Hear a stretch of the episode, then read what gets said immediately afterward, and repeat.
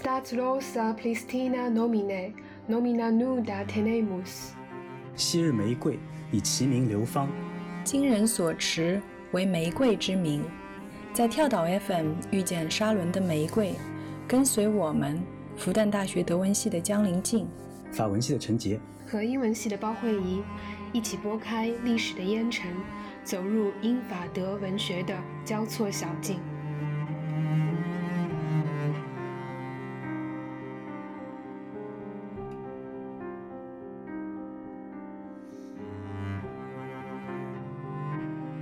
是因为我们三个人都是正好是英语系、法语系、德语系啊，然后我们经常一起在一起做的事情也是会有一些对一个同样的文本的呃不同的一个翻译，然后这个当中从差异当中可以找到很多有趣的东西。正好这个德语的翻译 übersetzen 就是过河的意思嘛，那么我们可以谈谈简单谈谈莎士比亚在呃就是。各自的语言当中的一个呃翻译的一个过程。那么其实相对来讲，比起其他国家，我觉得莎士比亚在中国。就是这个进口还是比较晚的，它一般当然其实没有很严谨的考证，一般通行的说法就是说什么一八五六年，呃，有一个英国的传教士啊翻译了一本书叫《大英国志》，然后这个里面也没有译莎士比亚的作品，就是提到他，然后提到他当时把他译成叫 舌克斯币，我要我要疯了，就是舌头的舌，就是就很就是明显他不喜欢他的感觉，舌克斯币就舌头克服。嗯，但是后来其实是一九零二年，梁启超先生先把莎士比亚 Shakespeare 译成今天通用的莎士比亚的，那就比刚才那个蛇克斯比好像要好听多了。然后就是作为完整剧本翻过来就更晚，是一九二一年那个田汉翻的是那个哈姆雷特，而且他是从日文转译过来的。真正的去呃大面积的着手翻译呃他的戏剧的是梁实秋先生。我们可能知道，就一九三零年，其实那个胡适他传了一帮人，大家说分工一起去翻，然后结果呢，所有的人都放鸽，就不是放鸽子啊，就是译了一阵子徐志摩啊什么的，但是中间都那个叫什么摆烂了，然后只有那个梁实秋先生从三零年一直翻到六七年，他完成了全集的翻译，就三十七种剧本。呃，还有三部诗集嘛，就历历时将近四十年，所以他是中国可以说独自一个人翻译莎士比亚全集的第一个人。那但是当然我们更。呃，熟悉的是朱生豪先生的翻译啊。朱生豪先生也是三十年代，上世纪三十年代开始翻，然后他也是散文体，然后他条件可能更艰苦，因为他手边资料非常匮乏，就只有一两本很老的英语词典。然后他主要是经历了抗战，然后译稿好几次都被呃损毁，然后不断的重译啊。然后他身体也不太好，最后非常年轻的时候就贫病交加的，就是没有完成他的翻译。莎士比亚全集的壮业啊，翻翻译了二十七个剧本，就就与世长辞了。但是。他后来出版也挺晚的，要到一九七八年，就是人民文学出版社，嗯，就是把这个朱先生的翻译的已有的那些剧本，再加上因为他没翻完嘛，加上绿园啊等等，另外一些翻译家的呃补充，然后终于凑成了一个一九七八年的莎士比亚全集。那么其实这个是我国出版的第一部呃外国作家的全集，所以这个也比较有趣。莎士比亚对我们的意义还是呃挺特殊的。那么当然我本人很喜欢的。还有卞之琳先生的诗体一本，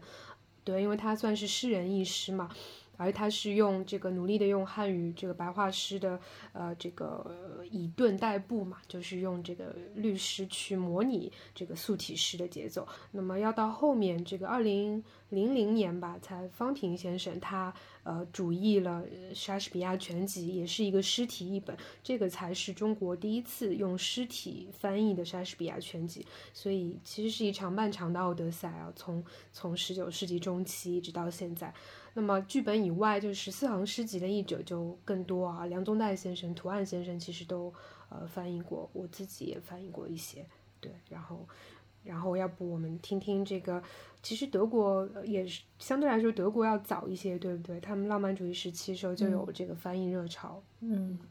对对，德国的大概那个莎士比亚的德意是开始于启蒙运动时期就开始了，嗯，那么最早的话也是就是维兰德，不过他的这个译本可能和中国最早的译本一样，就是他在语言风格上都和原著的差别非常大，所以基基本基本上现在已经没有什么人读了。不过就是说，大部分德国当时古典派还有浪漫派最开始去阅读的话，或者说是通过维兰德的这个译本开始了解到莎士比亚，那么也由此开始了后面一个就是关于莎士比亚的，可以说是一个翻译竞赛吧。嗯，那么我就大概介绍一下最著名的一个版本，就是应该说一直到现在都可以说是大家引用的特别多的，也是用来评判后面的这个翻译呃优劣的一个版本，就是在浪漫主义时期。呃，嗯，一般在德语当中，我们把它称为叫 Schläger Tick Übersetzung，就是施莱格尔和蒂克的译本。那么主要的话是由这个奥古斯特施莱格尔还有这个路德维希蒂克这两个诗人就是联手打造的。最主要的这个这两就是这个译本当中最主要的一个译者是这个施莱格尔，是这个奥古斯特施莱格尔。嗯，他应该说是一个语言天才，就是他精通很多很多语言。嗯，然后还有就是另外。一位译者的话，蒂克，他关于他的话，我觉得有一个比较有意思的一个呃轶事吧，就是。现在我们一般来说，虽然说这个译本依旧是把它称为叫这个施莱格尔蒂克译本，不过这个蒂克的话，就是这个路德 Ludwig tik 的话，他因为他成名太早了，所以他其实很早很早就一直立志要翻译莎士比亚，但是他真正的就是加入到这个翻译项目的时候，其实已经年过半百了，因为他前面的大概大半生都在进行自己的创作，然后就是来不及嗯停下来。去做翻译嘛，然后他自己的身体也不是很好，所以后来的话，就他加入这个项目以后，其实主要都是他的女儿在帮他做翻译，就是嗯，然后他的这个女儿的话，好像是一个像修女一样的，就是深居简出，然后一辈子都没有都没有结婚，就一直他觉得这个女儿觉得他自己就是没有那个创作的天分，他觉得他自己写不出来一流的作品，但是他觉得如果说能够通过就是翻译能够去。触碰一个伟大的灵魂，这也是一个呃，就是对他来说是呃最高的一个享受了。所以说，他的确就是一直在嗯，就是其实是他翻的，然后他翻完以后，他会读给他的爸爸听，他的父亲就是再去审核他的译文，但是最后是署上就是他父亲的名字嘛。所以嗯，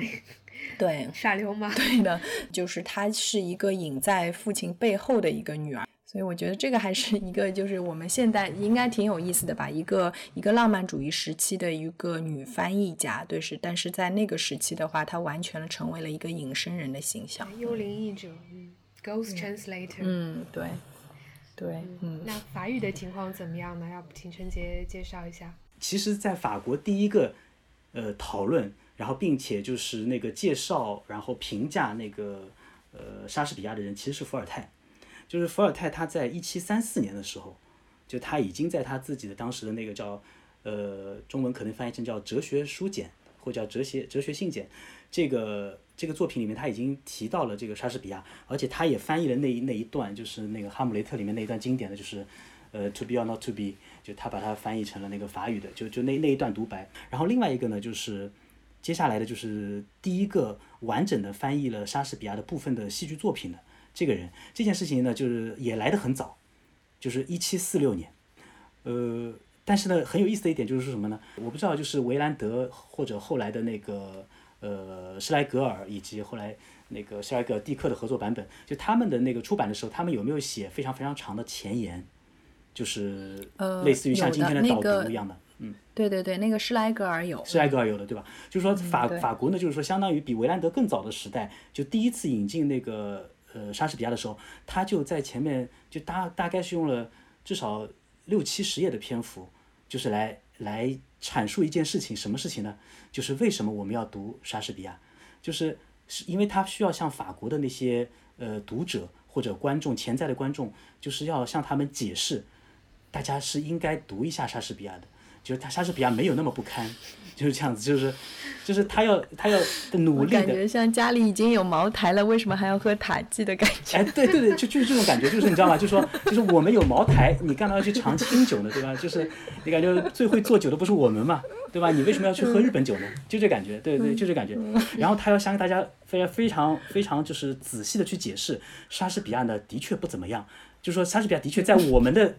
视角下标准里面看来，他他不怎么好，因为什么呢？他没读过书，他不懂他不懂那个希腊拉丁的这样的一个古古代戏剧的传统，他没有读过亚里士多德诗学，他的这个悲剧呢完全不按照那个诗学的这个标准来做的，所以大家能够在他的作品里面看到非常多呃匪夷所思的这样的一些情节设置以及一些粗俗的话语，那么这个呢是大家呃显然会发现的，但是为什么莎士比亚依然值得读呢？他就在里面。说了非常多的这样的一个理由啊，比方最重要的一个理由就是我们要接受不同的民族是有不同的趣味的啊。虽然我们法兰西的趣味很好，但是呢，如果只有法兰西呢，又又显得有点单一了。那么我们也要去接受这个莎士比亚。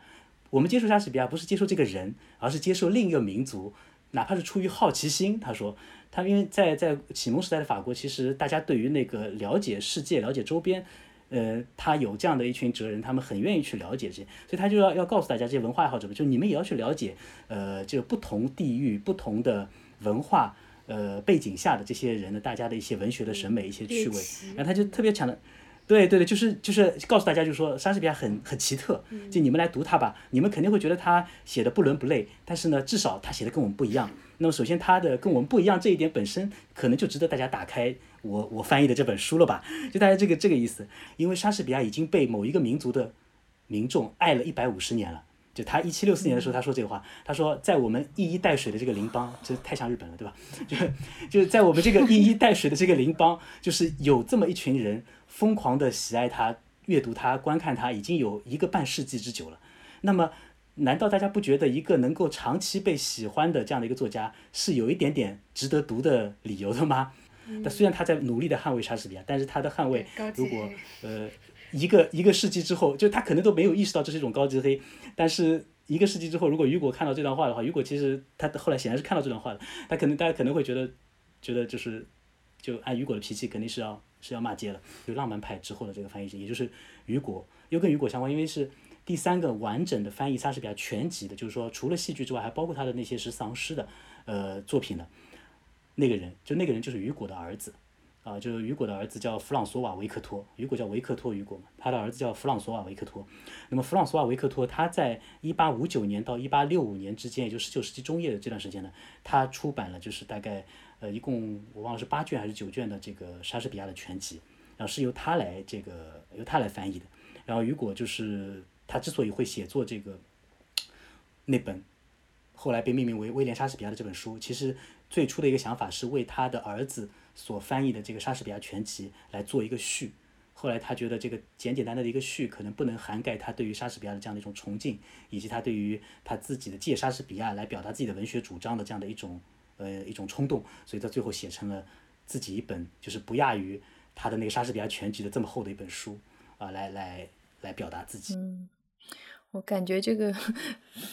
这法国人就是有点像那个中介理论，就一定要找一个因，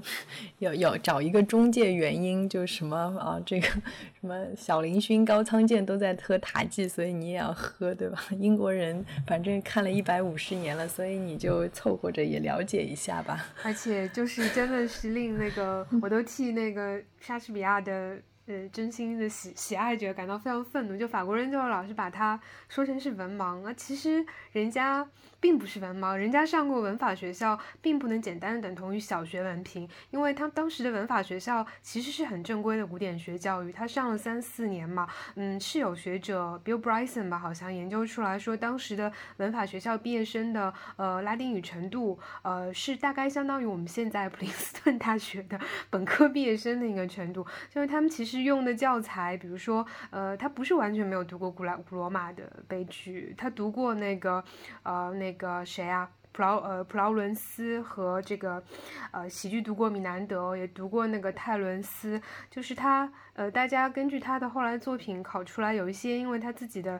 呃改写啊，就是受的影响太像是逐字翻译过来了。这个也是正好，我们正好为这个翻译的这个话题收个尾。就是其实实际上莎士比亚不仅被呃。各种语言翻译，其实他自己也是一个我们今天可以说是一个译改大师，就是他其实是一个翻译改编的一个大师，因为他并不是不识外语，他还是懂一些拉丁语的，希腊语可能真的不太行，然后但懂拉丁语意味着他呃意大利语也凑合能看一些，然后实际上莎士比亚是一个资深的意大利粉，就是他，我们如果稍微统就数字我也。不用，大家可能都搜得到啊，它有多少剧本是设定在意大利的？它其实它海量的翻译或者改写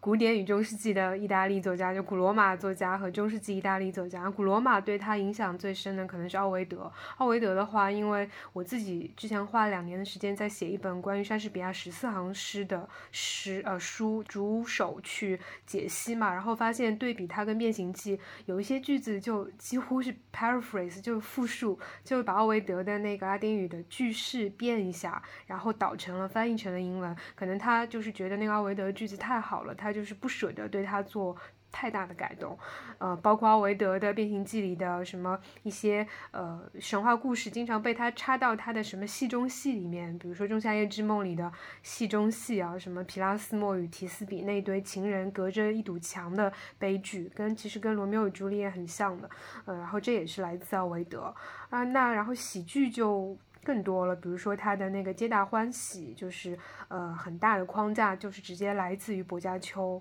呃，然后另外还有很多，就是这个无事生非，Much Ado About Nothing，也是来自于当时意大利的一个呃人文主义者，Matteo 叫 Bandello，呃，反正就是各种对同时期以及古典的意大利作家的化用和改编。当然他做的非常聪明啊，你就是实际上呃不去进行这个追根溯源的话，他看不出他是一个呃移花接木的一个作品，因为他完全把它内化了，然后嗯，其实实际上就。有他独立的，呃，就是超过了所有的他的那些呃原来的那些呃作品的一个深度和广度。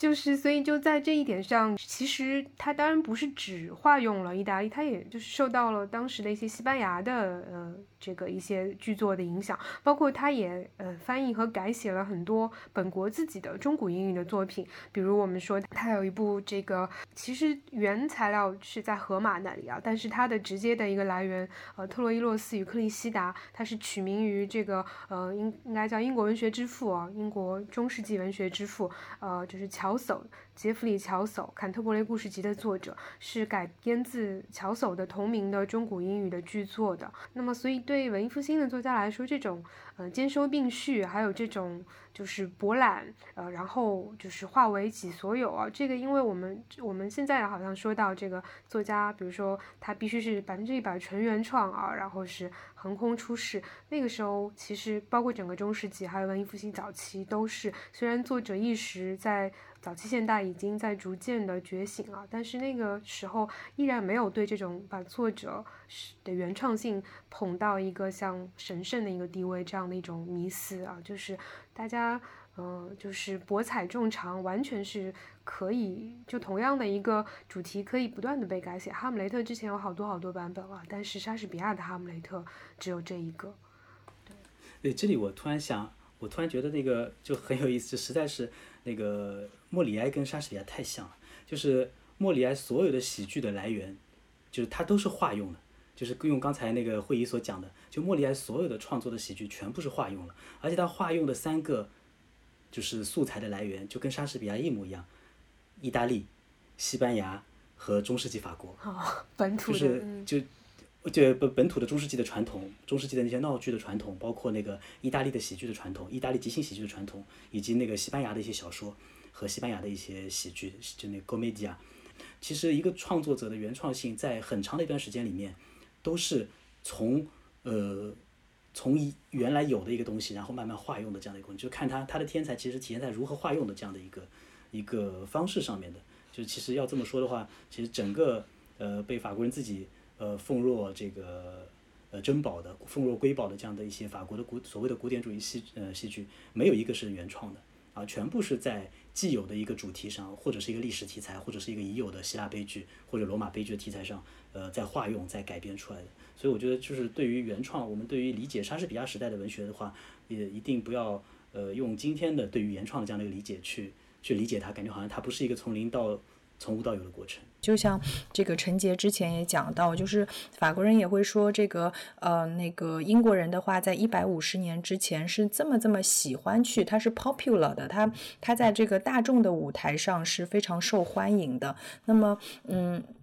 嗯，我觉得这个这一点就是他的这种受欢迎度，其实好像也可以去在某种意义上去反驳，就是他到底是不是他在多大的程度上是一个浪漫主义作家眼中的一个呃一个浪漫派。比如说，我说歌德的戏剧、席勒的戏剧和法国非常不一样的是，他们主要是写给就是一个阅读者来看的。可能比如说像席勒写他的海那个强盗的时候，海盗了的强盗的时候，就是他没有去。去想他这本东西，他的这个戏剧后面，呃，有没有可能会被就是搬上舞台，或者说他不太去去关注那个有可能看到他戏剧的那个人，所以说他其实更多的是为一个，嗯，应该说是一个就是呃一个很小众的一个精英团体去写的吧，一个在德国意义上受到过良好教育的一个小众的精英团体去写的一个阅读者的一个团体，而不是说像就是莎士比亚。它应该说更多的是从一对一个就是。观看者的一个团体，我不知道莎士比亚的这个书应该在他有生之年可能都没有出版过，对吧？所以他应该就是说，如果说没有一个观众，没有一个当时的这个受众能够接受他的这个戏剧，然后能够喜欢他的戏剧的话，那他和他的演员和他的这个剧团，可能第二天的饭在哪里吃都都不确定了。所以说，我们好像在浪漫主义时期的话，把它看作他是他是如此的与众不同，他写东西根本就不用在乎。之前的人是怎么写的，或者呃有多少人能够理解他的一个想法？他想让这个剧情怎么发展，就可以荒诞的往哪里发展。但是其实根本就不是的，他必须要让他的这个下面的观众能够接受他的这个戏剧情节的发展，能够。能够享受吧，你也可以说它，嗯，这个当中有很多经济效益的那个那个内涵在里面，所以它肯定是受到了很多很多的非自由性的，就创作的这种不自由性或者创创作的这个限制的。比如说，我会认为，就是说德国的这些历史剧，尤其是席勒的历史剧，它好像更多的是停留在一个就是纯粹的一个理想的境界，它通过它的戏剧去表达它的一个哲学，或者说是一个伦理上的某种。思想，那么，嗯，莎士比亚的戏剧可能不具有这种哲学或者伦理上的统一性，但是，嗯，反过来来说的话，它就却更具有了一种诗性的崇高，甚至是我们现代意义上来说的这这种呃深渊式的悲剧性。嗯，林静有没有看到我不停的在点头？这个，我我是非常有非常有同感，就是你越说越让我觉得就是很有很有共鸣的一点是什么呢？就是说，呃，我也一直认为就是说。莎士比亚是被刻意浪漫化了的这样的一个一个创作者的一个形象，也就是说，浪漫派赋予他的这样的一种绝对天才的这样的一个标签，其实是为了浪漫派自己。呃，但反反过来说，就是说啊，他能够这么受欢迎，他有一百五十多年的这样的一个呃热度在那里，其实从某种意义上呢就证明了，就是呃，他不可能是一个完全内心化的这样的一个作家。就那斯塔尔夫人，他在那本著名的那本《论德国》那本书里面，他就其中第一卷，他就有一章，那章。标题非常具有嗯挑衅意味，就说为什么法国人不能还德国文学与公道？就讲了这样的一个对比了法国和德国创作者的不同。他就说德国作家是为自己而写作的，就为自己而创作的。德国作家不会照顾大众的，就是他潜在的读者的一些喜好和感受，而法国作家呢是受受众而影响的，是受接受导向的这种创作。然后德国的创作呢是自我的。的一个天才式的这种创作者的这样的导向，但这一点反过来恰恰跟莎士比亚他自己个人的这个生前和身后的境遇是完全不一样的。就是莎莎士比亚他在生前他的戏剧非常的红，呃非非常的受欢迎，就跟法国的那些呃戏剧作家古典时代的戏剧作家一样，他们非常非常的受欢迎。也就是说，莎士比亚就像是那个一七四六年那个第一个法语译本的那个莎士比亚的那个译者，他所捍卫莎士比亚是他所说的，他说既然有。一百五十多年来，一直有英国人不断的在追捧、在看、在观赏莎士比亚的戏剧，那肯定有他的成功之处。也就是说，莎士比亚他的成功，活着的时候、在世的时候就获得的成功，其实毫无疑问的。所以，其实莎士比亚身上，就是说，至少在在这个时期，在十八世纪，呃，他身上体现了非常多的这样的一种跟古典时代的这样的一种对于文学的理解，对于什么是一部优秀作品的理解，其实是有很大的一个关联程度的，而不是那个纯粹是后来的浪漫派他们所刻画的一个作为一个绝对的天才，好像是一个孤独者的这样的一个形象。